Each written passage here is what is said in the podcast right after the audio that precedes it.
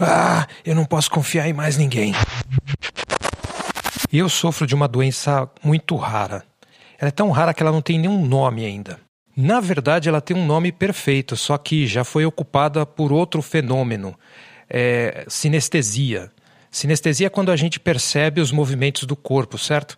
Só que é muito mais adequado a essa doença que eu tenho, que é perceber a realidade às vezes como se fosse parte de um filme.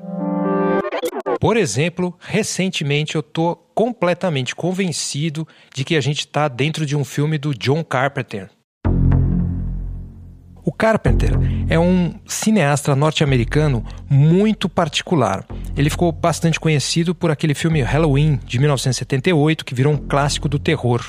Então ele foi colocado nesse nicho de filme de terror meio B, meio esquisitinho, você não sabe se é humor ou se é terror mas ele tem, ao mesmo tempo que ele tem uma filmografia muito diversa, ele passa por um tema bastante principal na carreira dele, que é a sensação de paranoia de que alguém foi lá e possuiu os seus amigos, possuiu a sua realidade e você não pode mais confiar em ninguém.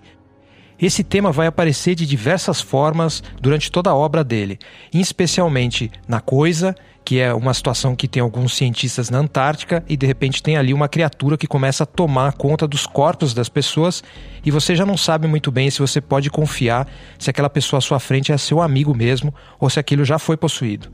Outro filme também muito sintomático dessa questão é o Ghost of Mars, que é um filme muito B, muito engraçado de certa forma, no qual uma expedição de, de trabalhadores em Marte começa a mexer ali numa área que não deveria e alguns fantasmas locais começam a possuir as pessoas também e de, de certa forma você não pode mais nem garantir que aquelas pessoas que estão à sua frente são quem elas dizem que são. Até mesmo naquele filme Fuga de Nova York, que era bem conhecido nos anos 80, ele também pega uma cidade que a gente conhece muito bem, Nova York, e de repente transforma aquilo num presídio e tudo que era familiar fica estranho, bizarro e não dá mais para confiar em nada do que eu vejo. Em um outro filme bem menos conhecido, que está até no YouTube inteiro, chama Day Live de 1988, no qual um trabalhador do interior dos Estados Unidos migra para uma cidade grande e ele tenta arrumar trabalho e com dificuldade de conseguir se colocar no mercado de trabalho, ele acaba indo para uma espécie de moradia coletiva de moradores de rua e lá ele descobre uma conspiração dentro de uma igreja na qual as pessoas têm um óculos muito estranho que quando elas colocam esse óculos, elas começam a ver como a sociedade funciona de verdade. E aí ele vai começando a ver que a realidade, na verdade, é controlada por uma série de extraterrestres que formaram a elite do planeta e elas estão sugando a nossa energia. O Carpenter está sempre nesse limite entre o tosco, entre a crítica social, entre o filme meio um pouco terror e um pouco engraçado. E, no fundo, ele tem essa sensibilidade para mostrar quando a gente perde a mão, quando a gente passa a ser outra coisa, embora a gente tenha a mesma aparência, a gente é possuído por algo externo. Essa é um pouco a sensação que eu estou tendo agora, recentemente, durante esse período de eleições, mas especialmente agora com o uso das redes sociais.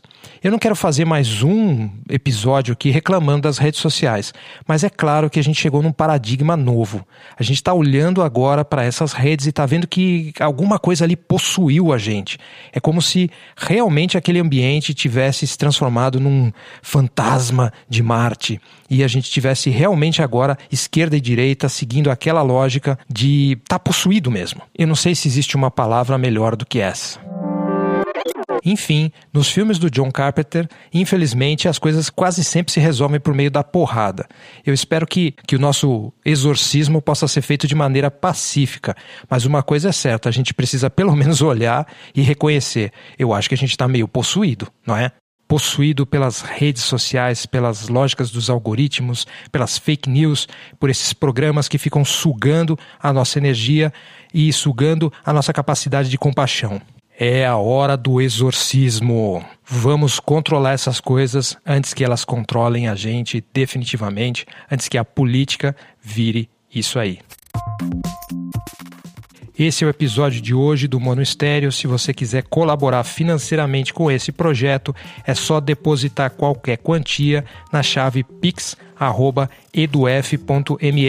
Mais conteúdo também nesse mesmo site, eduf.me.